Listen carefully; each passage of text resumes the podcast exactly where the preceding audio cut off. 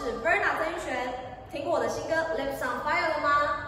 您现在收听的是华冈广播电台 FM 八八点五。欢迎收听运动小百科，最专业的在这。看运动赛事的时候，总是雾煞煞吗？还是规则规定看不太懂？你知道场上打球的那些人到底是谁吗？世界各地的顶尖选手，你又知道几个呢？这项运动到底发生过什么样的奇闻异事？你想知道吗？想知道更多的话，就要锁定运动小百科。那现在就让我们开始吧，Let's go。一次严重的呼吸道感染，让我狠狠地住院了将近两个月，不舍家人的担心，决定脱离快二十年的烟瘾。是爱，让我戒烟的意志更强大。我是董事基金会的义工庾澄庆。亲爱的朋友，如果您还在吸烟，快带着健保卡到医疗院所门诊戒烟，或拨打戒烟专线零八零零六三六三六三，与爱同行，戒烟一定行。Hello，欢迎回到运动小百科，我是主持人陈胜宇。然后我第一个单元呢，想要跟大家聊一下，就是一些除了基本的尾力啊、走步啊、运球方面，还有犯规部分，除了这些以外，还有一些比较特殊的规则，然后也要比较一下 NBA 职业联盟跟国际比赛 FIBA 的一些规则的不同，还有差异，还有他们的一些比较特殊的规定。然后一开始呢，我想要跟大家分享一下从。时间方面，NBA 呢，它每一节是打十二分钟，然后一场比赛是四节四十八分钟。那 FIBA 呢，它一场比赛是四十分钟，每一节就是四节，一节是十分钟。由于国际赛的时间呢比 NBA 还短，那犯满离场次数也就有所调整。本来 FIBA 呢是四十分钟五次的犯规就是犯满，那延长赛也不会有额外的犯规的额度，就是五次犯满就是要离场。那 NBA 因为是四十八分钟，所以它其实蛮合理的。按照比率来调的话，四十比五跟四十八比六这个比率是一样的，所以其实还蛮合理的。那再来就是 NBA 才有的特殊规定是防守三秒违例。防守三秒违例呢，是指防守方球员不得离开自己队位的球员超过一只手，然后呢，这个情况在禁区里面发生。这个是不行的，只要发生的话，裁判是有权响哨，然后给进攻方球队免费的一次罚球，然后继续保有球权。那用白话文来说，就是防守球员必须一直跟着自己的球员，不能一直站在禁区里面。防守方也是，因为禁区有禁区进攻三秒嘛，那防守方防守三秒是 NBA 特殊的规定，那他就是。要让 NBA 的防守方的球队不要用区域联防，因为区域联防就是你自己站在自己的区域里面盯好你自己区域里面的人。但 NBA 不想要，因为他想要一些比较一对一、比较有观赏性的一些单打机会。所以呢，就是从二零零一零二赛季开始实施，为了就是让球员可以一对一的单打，然后不要区域联防这样子，增加比赛的观赏性。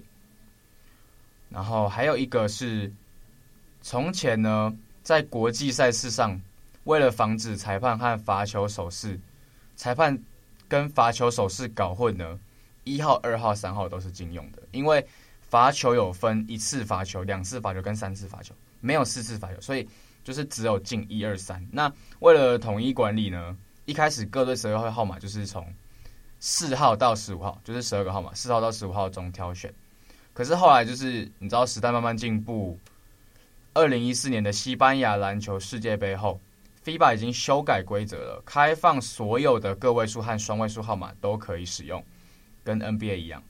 然后世界大多数的球队呢，其实都已经可以用他们自己想要的号码，但是美国队这种就是他们一直很坚持传统，只想要让球员在四号到十五号挑选。可是，在集训的时候呢，通常都会看到美国队的球员穿上非常大的号码，大概都是什么七十几号、八十几号，甚至九十几号。直到呢，他们整个十二人名单出炉，才可以穿上他们的四到十五号。那通常来说，一个球员效力国家队就会穿那一个号码，不会再做变更，除非说有不同时期的两个球员，比如说呃，可能两千年的奥运啊，跟两千零四年的奥运都有十号，但是那个十号是不同人。然后在二零零八的奥运呢，他们两个同时入选，那可能就要协调一下号码这样子。最后呢，NBA 在第一节。第二节和第三节的最后一分钟投篮进之后是会停表的，所以常常看比赛的时候说，嗯，怎么会 NBA 的时间投篮进了之后会停表？那为什么一些很多比赛他们投篮最后一分钟投篮进了之后，为什么表没有停？就是因为只有 NBA 才会在一二三节的最后一分钟投篮进之后停表。那第四节和决胜期的最后两分钟呢，投篮进之后的。停表，两边都会用，就是所有的国际赛跟 NBA 第四节和决胜期的最后两分钟投篮进是一定会停表的。还有最，它最后还有最特别的一个小规定吧，就是暂停的部分。暂停呢，在 NBA 场上球员是非常有权限的，他们是可以由持球者。直接向裁判叫暂停的，就是持球方是可以可以直接叫暂停，但是呢，FIBA 是不可以由球员直接叫暂停，他是只有教练才可以向裁判叫暂停，所以常常有时候会看到 NBA 场上球员会拿到球，然后直接跟裁判比一个暂停的手势，那 FIBA 是不行，所以有一些打 NBA 的球员其实有时候会很有趣，他们会在 FIBA 上面拿到球会向裁判叫暂停，所以裁判不会理他们，因为。球员不能直接叫暂停，然后因为他们平常打 NBA 打习惯，习惯自己向裁判叫暂停。那他们到 FIBA 之后，有时候拿到球会直接向裁判叫暂停，那裁判不会理他们。然后还有是 NBA 的罚球限制啊，它是十秒，然后 FIBA 的罚球限制是五秒，这就是有一些小差异。那技术犯规呢？技术犯规比较特别，技术犯规是 NBA 的话，技术犯规是一罚，然后。FIBA 的技术犯规是两罚，大概就是这样子。我们休息一下，马上回来。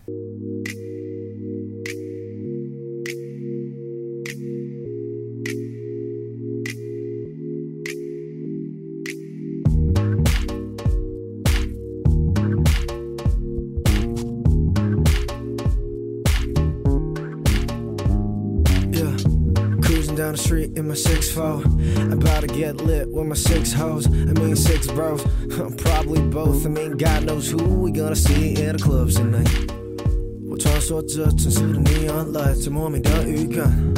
今晚我又要醉了，到底怎么办？想不到该从哪里 begin，我不要哪里一堆虾米，想离座但还没十二点。连车上 Tory NT 随便，Oh I don't care where we go，因为 I know。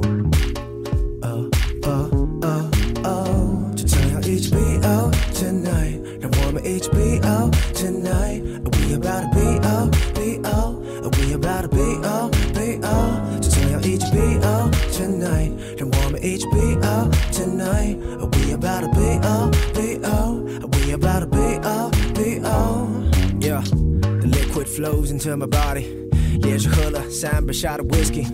还比不上旁边的 Fanny，但喝个 Vodka 都不加根 Berry Juice。说到 Fanny，刚刚坐在他旁边的女孩，她好可爱，是我的菜。That ass so nice, I love her laugh. She look at me like 坐过来，I'm freaking down for that. So I 慢慢的穿过人群，走到她的身边，她一边看着我，还一边不停放电。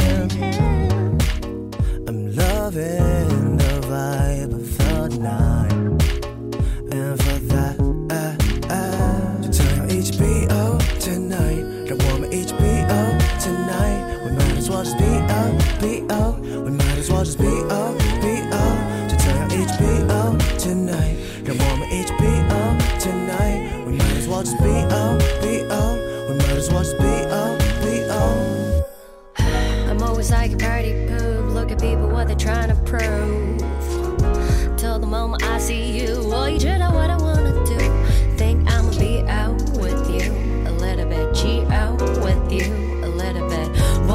kill my vibe with it.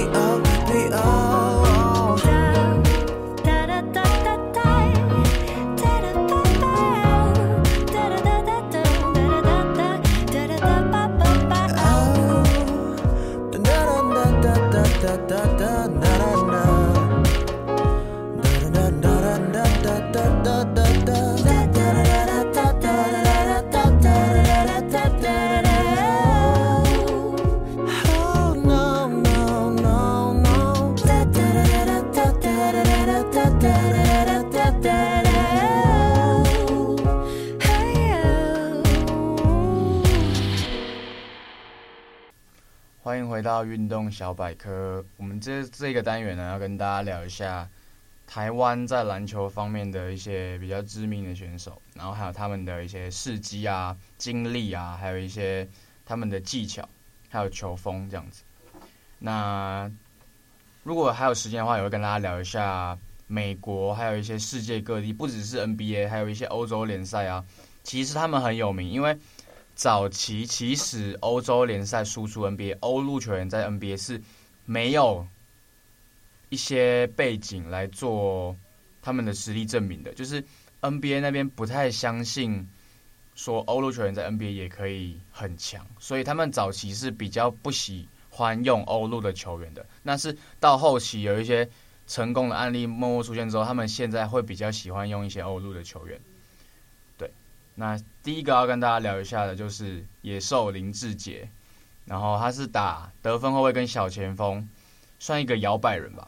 然后他早期呢在 SBL 最当红的时候，那时候一人一城，他是效力于台啤篮球队，然后带领球队拿下二连霸。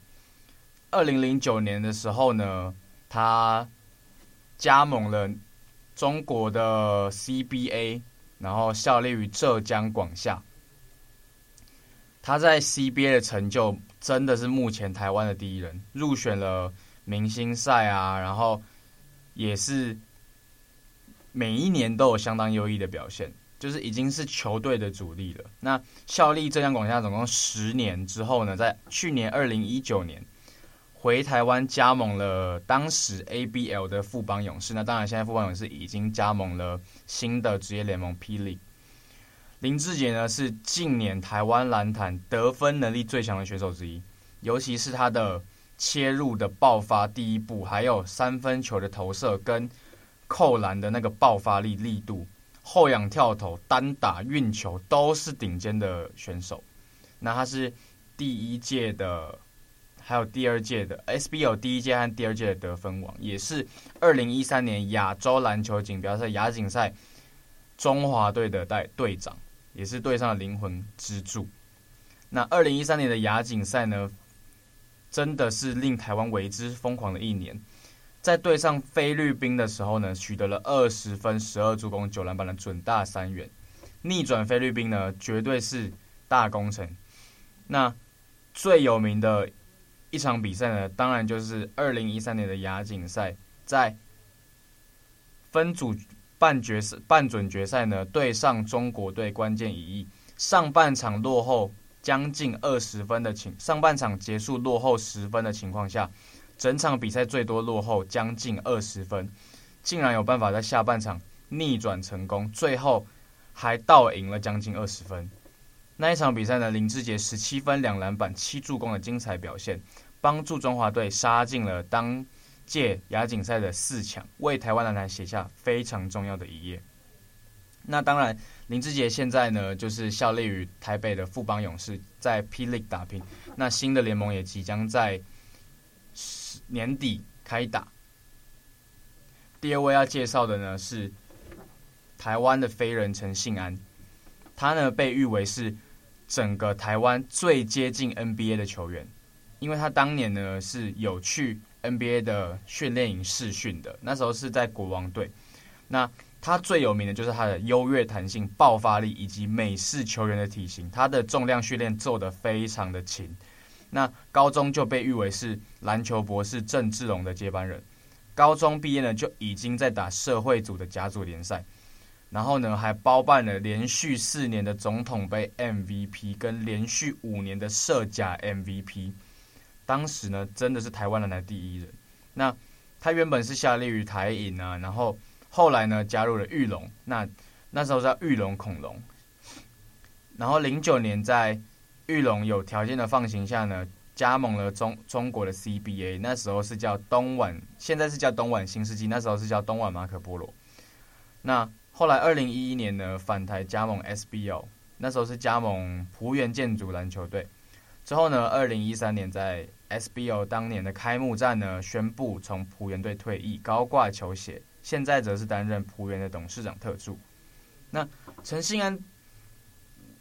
当时最有名的就是他在二零零五年、二零零二年的 NBA 季前热身赛有出赛，然后呢是第一位在 NBA 热身赛登场的球员，而且是以 NBA 的球队的身份，因为有一些会是 CBA 跟 NBA 打的热身赛，那代表 CBA 的有蛮多的，但是代表 NBA 打 NBA 热身赛的只。陈信安是第一个。一般呢，觉得说台湾挑战 NBA 的机会真的是非常的低。那陈信那时候去挑战，真的是为台湾就是掀起一股希望，说，哎，好像台湾人也对 NBA 有一个机会这样子。那陈信安原本是他其实国中的时候是手球的国手，进入松山高中才正式打篮球。那他打篮球在一年就成为松山高中绿色神盾的主力球员，真的是可以说是靠天分又靠努力的球员。下一个要介绍的呢是田磊，田磊呢也是跟陈信安一样有到 NBA 试训的球员。那田磊最特殊的就是他超过两百公分的身高，在台湾其实应该是要打中锋，但是呢，他的优异的身体协调性啊，跟他的投篮啊，不管手感也好，速度也好，跑动，整个来说，两百零三公分其实是应该在台湾打中锋，但是他其其实可以打到小前锋、大前锋，打到前锋的位置，因为他的身体的速度协调性非常的优异，那真的是台湾非常少见的一位选手。那高中的时候最有名的时候就是现在效力于宝岛梦想家，那还有高中时期。也是很有名的时候，就是与吴永仁、李奇勋、庄晓雯、周思渊合称三名五虎。那时候三名五虎呢，是靠着全队都是高二的情况下，拿下了 HBL 的冠军。然后呢，后来呢，就是进入了达兴工程篮球队的时候，改打了大前锋嘛。然后二零零一年大阪东亚运的时候开始换血，那田磊就是从那时候开始多次入选国家队。然后，二零一四年的时候，因为和达兴的合约到，然后就是后来去加盟了中国的 NBL 广西队，就是 NBL 是中国的二级联盟。那后来呢，NBL 打完之后呢，同年八月在与中国的 CBA 的天津队签约，然后就一直打到前几年，然后返台加盟。台湾的宝岛梦想家，那时候宝岛梦想家也是在 ABL，那今年也是跟富邦勇士一起回到了新的 PL，就是回到台湾继续的为台湾打球。再来要介绍的是台湾目前的第一中锋，还是第一中锋曾文鼎。曾文鼎的特色呢，就是他的传球视野非常的优秀，因为。通常两百公分的常人，基本上就是篮板与防守，但是他的传球视野非常优秀，尤其是他在高位的策应。那十五岁的时候就已经有两百公分了，他现在应该是两百零四、两百零五左右。那他就是最大的特色，就是他顶着那一头秀发。他自己有在新闻上表示过说，其实他那头秀发在背框单打的时候可以干扰对手的视野，其实还蛮有趣的。那他其实对篮球一直来说都是一一个休闲的运动，其实没有一直很认真。直到升高中的时候，在学校老师的介绍下去，那时候的顶级强权在新中学。那那时候加入篮球队之后，每天都是从基最基本的开始，运球、投篮、跑步，每天。然后，因为他一开始原本是瘦高型的体型啊，所以后来就是在建议下，就是开始做重量训练，然后增加他的肌肉量，这样到一直到现在。那他的投射能力，其实在最近几年也是非常的有开发出来。原本中锋来说应该是不会投三分球，但是因为最近几年整个世界篮球的潮流下，曾文鼎的三分球和中距离其实有非常大的进步。那他现在也是效力于把那个台北的富邦勇士。之前二零一一年的时候，他有去在那个日本的联盟打过球，然后也有加盟过 CBA。然后一开始他最开始的时候在 SBO 是玉龙的球员，那也拿过最佳防守球员，拿过 MVP，也入选过明星赛第一队。他其实拿过非常多的奖项，尤其是。封阻的部分，他的封阻能力非常的出色。然后要介绍中生代的球员呢，最有名的就是我们目前台湾的队长陈英俊。陈英俊呢是一百八十公分以上的，算在因为在台湾一百八十公分以上的控球后卫算是比较大只的。那陈英俊就是算一百八十公分以上的控球后卫。那陈英俊的最大的特色就是他在美国最大学的一级赛事 NCAA 打过球，而且是有相当出色的成绩。那他当时呢，在 NCAA 打完之后呢，是回来打四大运。那他在四大运红了之后呢，隔年是直接去加参加。哎，一七年的时候，台北四大运隔之后呢，在年底 CBA 的选秀呢，就是直接以选秀状元的身份加盟了。当时的 C 现在的 CBA 的广州龙狮队，那也一直到现在，他最大的特色就是他的三分线非常的精准，还有他的控球的节奏跟他的传球，整体来说真的是非常有创造力的一个球员。那陈奕迅目前才不到三十岁，其实是未来还是前途非常无可限量。那现在换血的部分就是以他为整个中华队的舰队核心，然后搭配一些中生代的球员，还有一些年轻的新血。最后要介绍的呢，就是新台湾人戴维斯。戴维斯本来是璞园在 SBO 的一名洋将，那他于二零一三年呢，放弃了美国国籍，加盟了，就是规划成为中华民国国籍的一员，成为第一位中华队。男篮的规划球员，那他那时候也是在二零一三年的亚锦赛初赛，就是打赢中国和菲律宾的那一年加盟。那一年他也有打。那后来呢，因为多年下来的伤病啊，还有就是困扰着他，那二零一五年已经退役转任教练，但是二零一六年又重新在琼斯杯的中华蓝效力。而且当届赛事他还获得最佳五人，代表他其实还是宝刀未老。而且最新的消息是，新的联盟 P League 要开打，然后因为戴维斯已经有取得本土的资格，所以他其实算本土球员。然后他现在三十七岁，他想要在 P League 以本土球员的身份重新打 P，重披战袍。所以其实大家可以期待一下戴维斯重新为。台湾的球队效力的那个情况，对，那目前就是介绍到这边，我们休息一下，马上回来。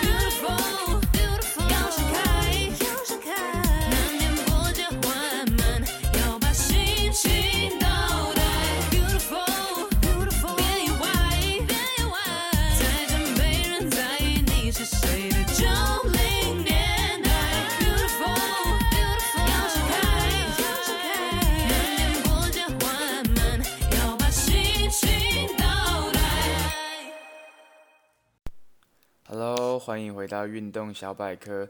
节目的最后呢，要用一两分钟的时间跟大家讲一下篮球场上的小趣闻。就是呢，NBA 有一个规定叫做背框五秒，也就是说呢，球员在背对篮筐的情况下持球只能五秒钟。